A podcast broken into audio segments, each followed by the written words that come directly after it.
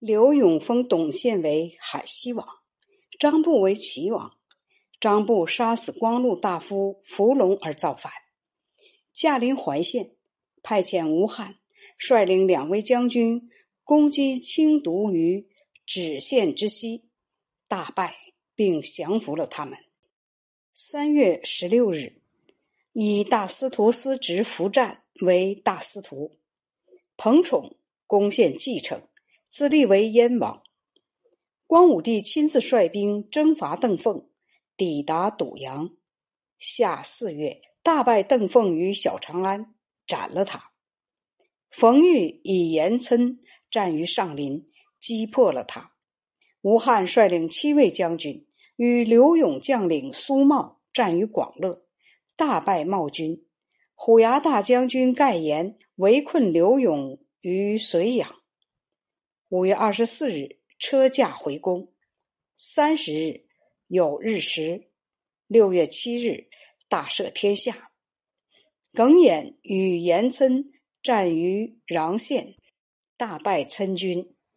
秋七月，征南大将军岑彭率三位将军讨伐秦风，战于黎丘，大败封军，俘获他的将领蔡弘。八月二十六日。诏书说，官吏不满六百担，下至莫寿县长、国相，有罪需处职，必先请示。男子八十岁以上、十岁以下，以及妇人受连坐者，只要不是犯了不道罪或下诏具名特捕的人，都不许囚禁。应当查问的，立即接受查问。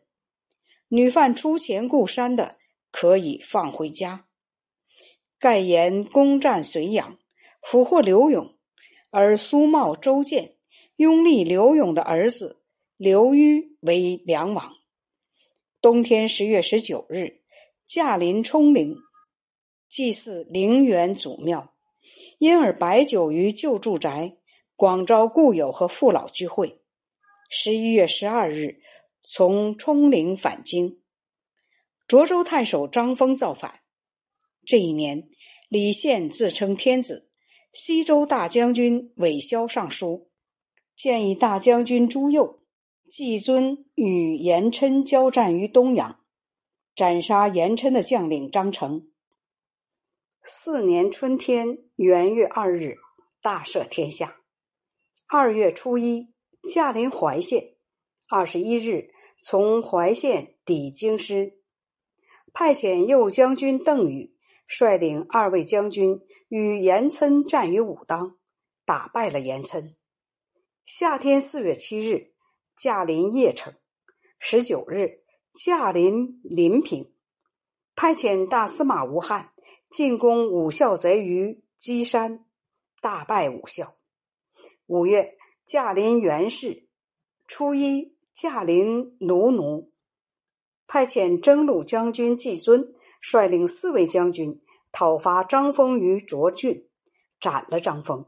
六月二日，车驾还洛阳宫。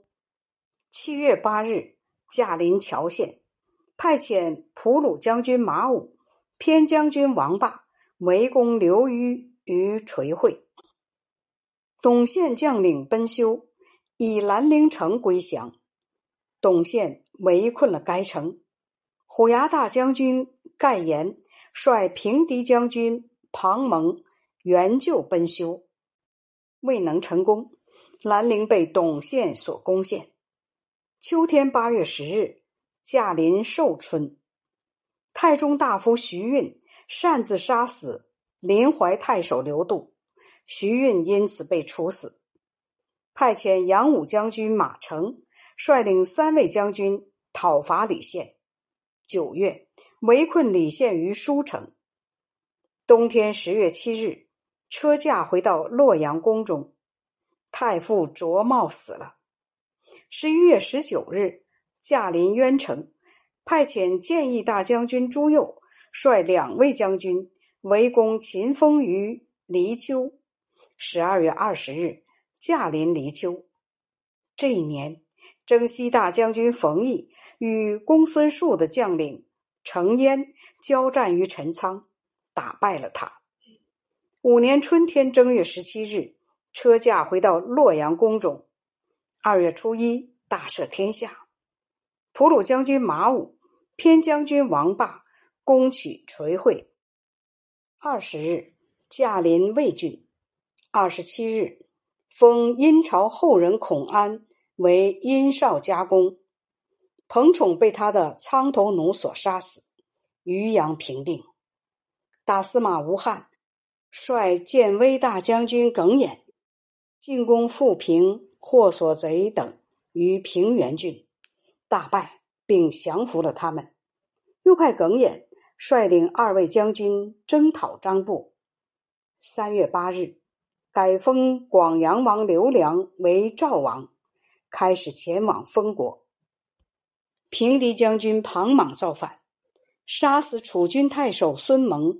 而东去投靠董宪，派遣征南大将军陈鹏率领二位将军讨伐田荣于金乡，大败田荣。夏四月，天旱，有蝗灾。河西大将军窦融开始派遣使者进贡。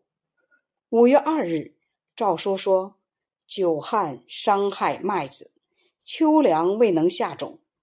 朕十分的忧虑，是因为将领残暴，官吏不胜任，狱中多有冤枉之人，百姓既仇又恨，而引起天气失调吗？命令中都官、三府、郡、国释放关押的囚犯，不是犯殊死之罪的人，一概不再追究，囚徒免罪为百姓。务必选用和柔贤良的人为例，斥退贪婪残暴的官吏，各自处理好政事。六月，建议大将军朱佑攻取黎丘，俘获秦风，而庞蒙、苏茂围困了陶城。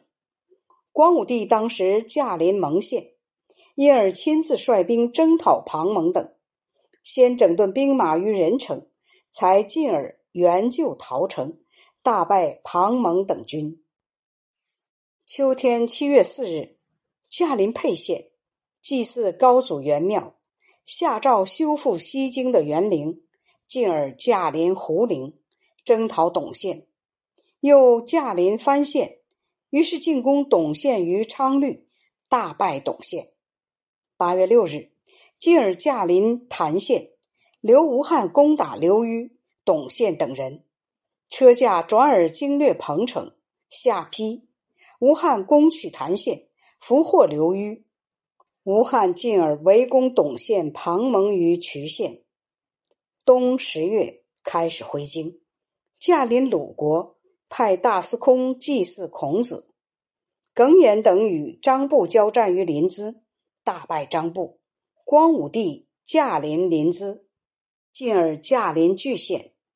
张布杀苏茂来投降，齐地平定。初见太学，车驾回到洛阳宫中，驾临太学，赏赐博士弟子各有等差。十一月初一，大司徒伏战被免职，尚书令侯霸为大司徒。十二月，卢方与九原自称天子。西周大将军韦骁。